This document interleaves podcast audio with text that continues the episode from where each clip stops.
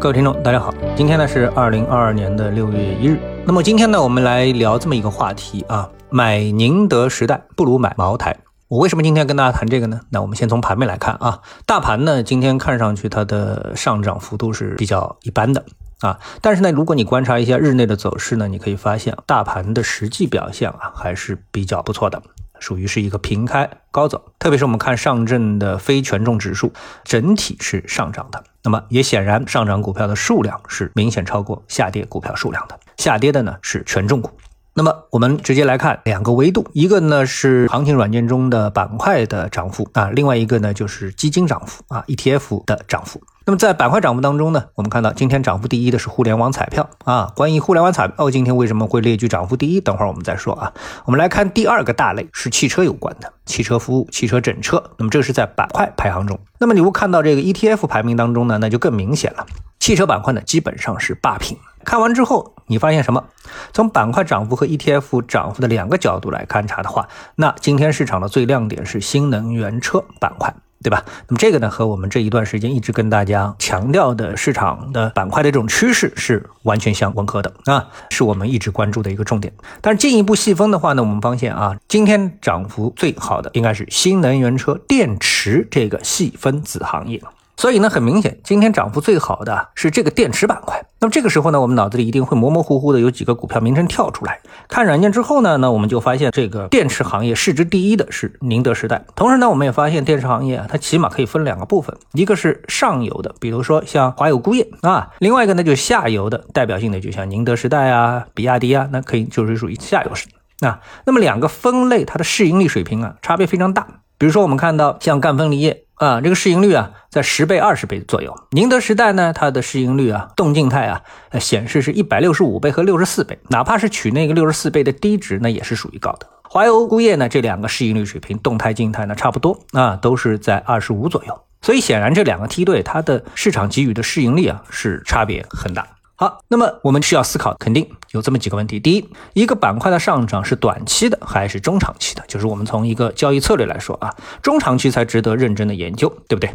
然后呢，投资者根据自己的投资编号，就会在上下游中做出主观的选择，也会受到市场热搜的一个影响。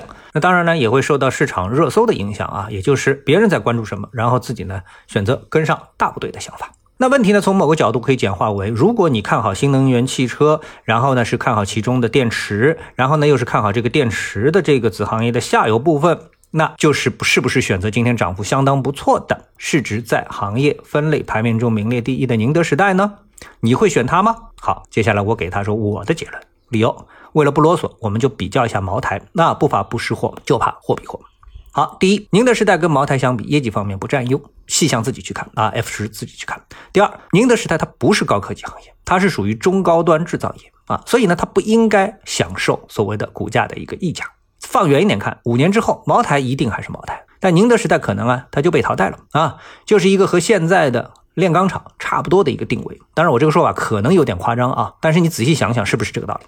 那如果在 A 股投资，除了茅台绝对价位太高之外，你为什么不选择茅台，而选择买其他的股票？这理由是什么？只有一条，就是你选的这个公司啊，具有爆发性的成长性，其定价的溢价啊，溢价部分不受控制的，或者说呢，这个定价权啊是掌握在这个公司自己手里的，俗称啊独一份。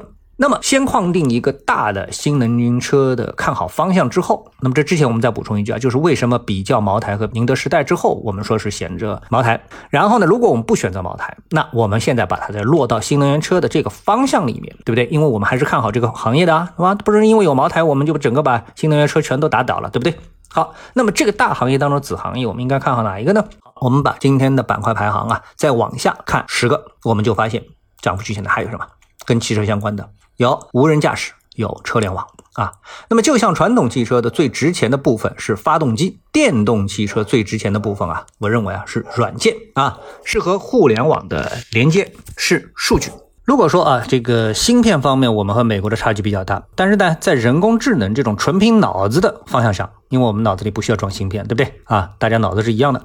那中国，我认为被欧美卡脖子的可能性就很低了，也很容易产生后发优势啊。打个比方，比如说电商，哎，我们就能够玩出阿里巴巴、京东和拼多多这种不同的模式啊。那么在美国呢，就一个亚马逊，对吧？好，那么最后呢，补充一下，今天啊，涨幅第一的板块，互联网彩票板块为什么涨幅第一？消息面上呢，五月三十一日凌晨，微信公众号“海南体彩视频即开彩票”悄然更新，宣布呢由中国体育彩票发行的首款视频电子即开游戏彩票上市。经查，该公众号运营主体是海南省体育彩票管理中心，是实打实的官方账号，不是造假啊。